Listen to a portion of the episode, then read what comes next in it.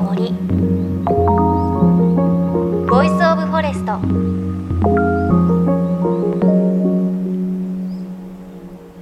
おはようございます。高橋真理恵です。だんだん暖かい日増えてきましたね。どうですか？皆さんの地域の桜の咲き具合はどんな感じでしょうか？なんかこの時期、ね、毎日結構どのくらい咲いたかなって桜を見に散歩をしていたら、まあ、桜ね、見るからこう、川沿いを上を見ながら歩いていたんですけど、そしたら、鳩がえらい騒いでいて、ものすごい数の鳩がブワーって飛んでいて何事かなと思って見てみたら、その鳩の群れの中にすっごく大きい鳥がいて、それが大鷹でした。いるんですよ、東京にも大鷹。以前ちょっと番組でも紹介とかしたんですけれど、結構23区内でも見られるということで、大鷹がね、鳩追ってました。で、まあ、その後こう群れ行っちゃったのでまたお散歩をして、で帰り歩いてたら同じようなところで止まってました。桜の木の上に大鷹が。もうすごくかっこよくて、お腹の部分が白かったり、あと目の上にこう、アイラインみたいにスッと白いラインが入ってたりして、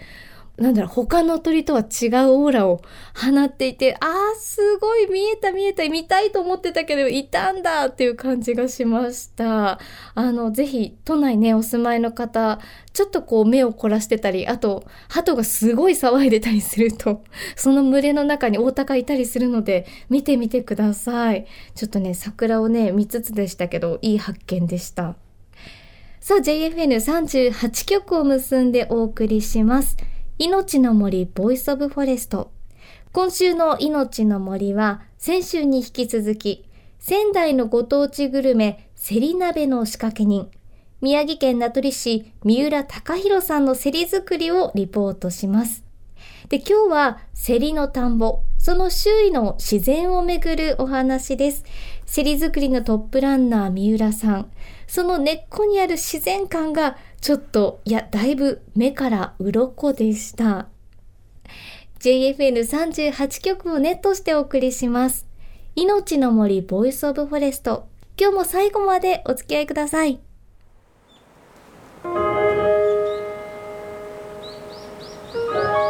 命の森Voice of Forest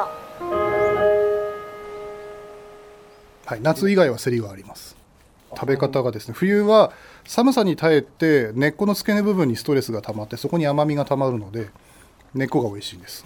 で春になると、えー、根っこに溜め込んでうまみが花咲かせて実をつけようと新芽の先山菜みたいな茎と新芽にうまみが溜まるんですね。食感もバリバリになってきてそれはあのおひたしにしたりあのホヤに合います。ホヤとか柿とかと合います。あとは春の貝の甘みですね。あさりだし酒蒸しみたいなものに合います。はい。えホヤとセリ食べるとなったらもう来るしかないじゃない。ですかホヤも鮮度一番だしセリも鮮度一番って考えてもう来るしかないですね。そうそうそう命の森 Voice of Forest 高橋まりえがお送りしています。春秋冬。それぞれセリの美味しい部分が違うんですよね。そして季節ごとに海から上がってくる魚ももちろん違いますし、鹿肉、鴨肉などジビエの季節もあります。海のもの、山のもの、里のもの、季節ごとの食材と競りを合わせつつ、左手で地元のお酒を迎え込む。これが仙台に来ないと楽しめない贅沢なんだと、三浦さん、そんなお話してくださいました。さあ、先週はですね、三浦さんのこの土地で400年続いてきた競り作りを次の400年へつなぐことが自分の仕事のモチベーションだという言葉をお伝えしましたが、400年先へつなぐために、三浦さんは有機農法へと舵を切りました。まず、どんなことから始めたんでしょうか？生態系をまず観察することが決めました。生態系はい、あの春夏秋降るあのずっといる生き物とその時にしかやってこない生き物とあとねぐらと餌場として田んぼ畑を使う生き物がいるのでそれをまず何があるかをか調べてでその生き物が野菜とか農作物にどういうふうに関わりがあるかその害するのか益するのかを確認してでそれで、ちょっとずつあのケミカルなものを減らしていくことによって、えー折り合いをつけていくみたいなそういう5年10年15年かかりましたけどそういう形で急に変えると何でもそうですけどコンフリクトというかリサージェンスというかものが起きるのでじわじわといろんなものの受け皿ねぐらえ餌場になるようなものを考えました。だからこそコリドーとか回廊っていうんですけど鳥がやってきやすいような木を植えるとか、えーはい、そういうのはいろいろ面白おかしく。鳥も重要。重要ですね、はい、あとは生態系。ここだとあのノスリが猛禽類の頂点に今おりまして、なのでそこに収まりがいいような植物としたら何がいいかなとか、まだ常緑樹植えるか落葉樹植えるかとかあとはあの食べられる食べられる庭作りがあの仙台のイグネっていう言い方の基本の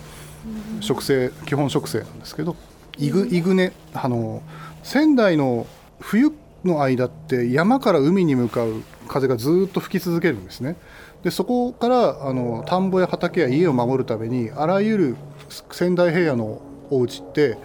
東側と北側にやあの森を作るんですよ。屋敷林。はい、屋敷林、イグネ、はい、そういう言い方をします。そこに溶剤、材料としてのものだったり、果樹のものだったり、あとは薪としてのものだったりっていうのをアグロフォレストリーというか、えーそういうものを作るのが仙台のたしなみというか、生き残り方だったんですね。柿を植えてたのも、三陸沿岸のお家にたくさん柿が植えてあったのも、あれは干し柿食べるためじゃなくて、プラスチックになる前の漁網を柿渋でなるべく長持ちさせるためのものであったりとかですね。ってことはかいっぱいありますね柿を食べる鳥もそこにいるわけですよね。やっぱり何かしらそこに植えてあるものって意味があってっていうのを学ぶところから有機農法的なあるいはオーガニック的なものに少しずつ意識を変えていってで今もヤギがいたり犬猫がいたり鶏がいたりするのはやっぱり農家って食品工場ではなくて生態系やなりわいや手仕事やそういう暮らしの中を楽しむものも、まあ、価値観としてはあってもいいんじゃないかなと思って。ななんでそこに目をつけられたんですか？なんかきっかけありました？観察好きなんでしょうね。あと疑問持つなんか見慣れない鳥が来るなとかあ,あ、あの鳥なんだろうとか。あとはカモが来るけどあのさサギシギ類が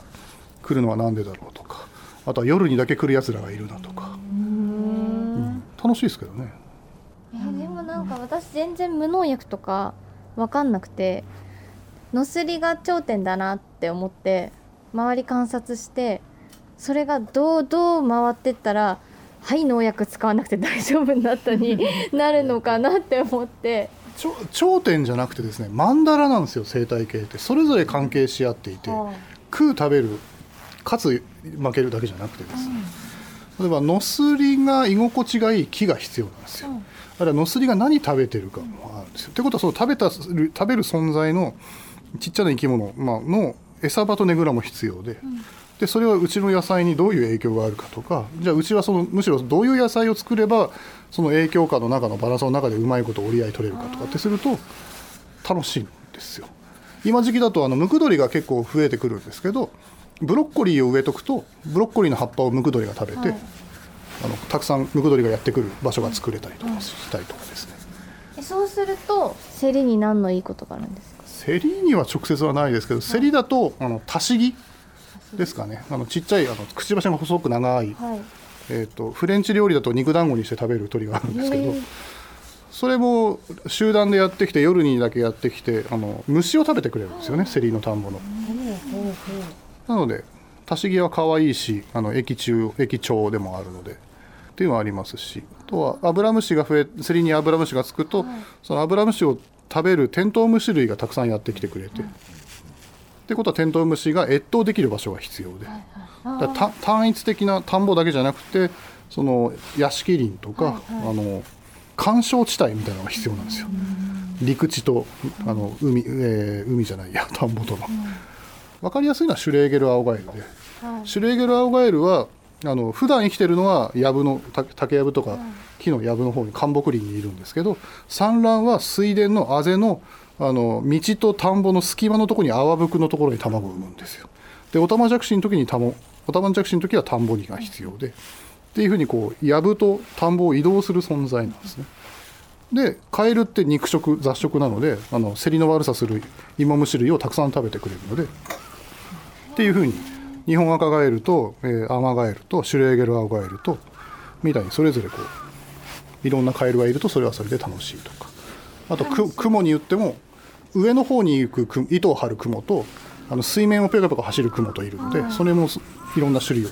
調べるのも楽しいとかですね。研究者みたいですね。いやいやいやいや。な何屋さんですか？あの農家です。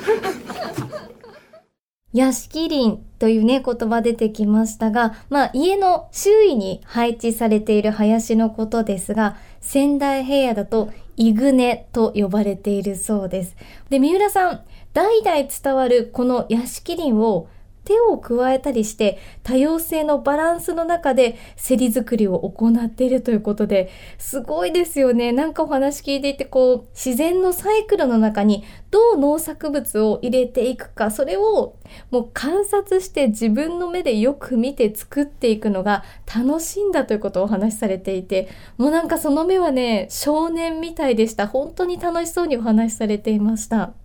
ただ例えば外来生物のようなそういった生き物が来ることはないんでしょうか？ちょっと気になったので聞いてみたところそれとは別の問題が起きているということを教えてくれました。外来入手で今のところ困ってるとかはないですかね？ただ気候変動でもう積雪がなくなっているので、えー、害虫の越冬がどんどん増えている体感はあります。あとは、うん高温障害で耐えきれなくなって枯れるみたいなのもだんだん品種特性としてあの野菜がもう高温障害に耐えきれなくなってるっていうのもここ数年よく思うところでじいちゃんばあちゃん世代から言われてるあの農ここら辺の農家の格言ってあるんですけど210日になったら遅霜にならないから種まけとかですねあの金木犀の花が咲いたら稲まきじゃなくて種のまく時期だからっていうのもあるんですけど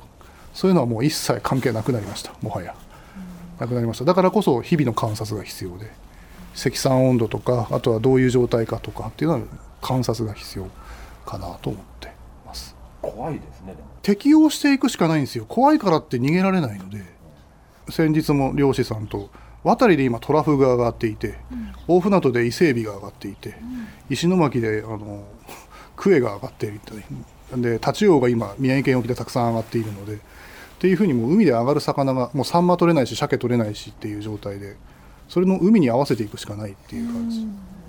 えーと、ここのここの村の生き残り方としてあのどんな天気になっても生き残れるっていうやり方が考え方があって晴れが多くて天気が多い日はお米と枝豆がとナスとか鳴り物がよく取れるんですよ。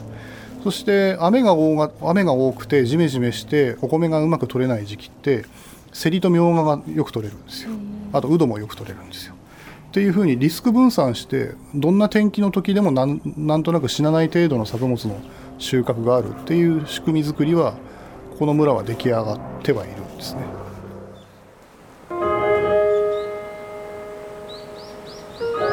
命の森。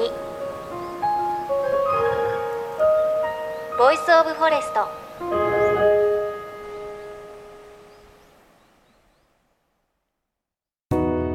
JFN38 局では東日本大震災で被災した沿岸部や全国の震災による津波被害が予測される地域に津波から命を守る森の防潮堤を作る鎮守の森のプロジェクトを支援する募金を受け付けています。この命を守る森づくりに取り組んでいる AIG 損保は中小企業のリスクにフォーカスした損害保険のラインナップビジネスガードを法人会納税協会会員の皆様に提供しています。AIG 損保ではビジネスガード新規契約1件につき1本のどんぐりの苗木を植樹する命を守る森づくりを通じ被災地の復興全国の防災減災に取り組んでいます。命の森 Voice of Forest。宮城県名取市のセリ農家三浦農園三浦貴弘さんのインタビューお届けしました。ね、この後400年つないでいくためにもどんどんこの後もね、進化していくんだろうなという感じがしました。で、三浦さんの話で面白かったの、屋敷林っていうの出てきましたよね。まあ、あの、仙台平野のお家で、東側と北側に森を作ると。仙台の方では、イグネと呼ばれていたりしますが、面白いのはこう、まあ、家の周りに作る森なので、それぞれまあ個性があって、まあ果樹を植えているお家もあれば、あと冬はこう日が差してねお家で暖を取れるようにということで冬になると葉っぱを落とす落葉樹の木を植えているお家もあったりということでもう本当にその土地その土地の生活に密着した森づくりがあるんだというのは面白いな取材したいなというふうに思いました。自分だったら何植えようかなとかも考えちゃいましたがあの本当にこう仙台をね訪れたりする際はあの見てパッと見てすぐわかるので広い田んぼの中にあ、急にある人工的に作られたような森。それが屋敷林なので、ぜひぜひ今度屋敷林皆さんチェックしてみてください。すごくね、美しい景色なんですよ、屋敷林って。さあ、そして番組ではあなたの身近な森についてメッセージお待ちしています。あなたの屋敷林 なんてありますか？お家に屋敷林あったとか、おばあちゃんの家にこんな屋敷林あったよっていうのがあったら、ぜひぜひ教えてください。今すっごく興味があります。メッセージ、番組ウェブサイトからお願いします。命の森 Voice of Forest。お相手は高橋まりえでした。この番組は AIG 損保の協力でお送りしました。命の森の木のボイスオブフォレスト。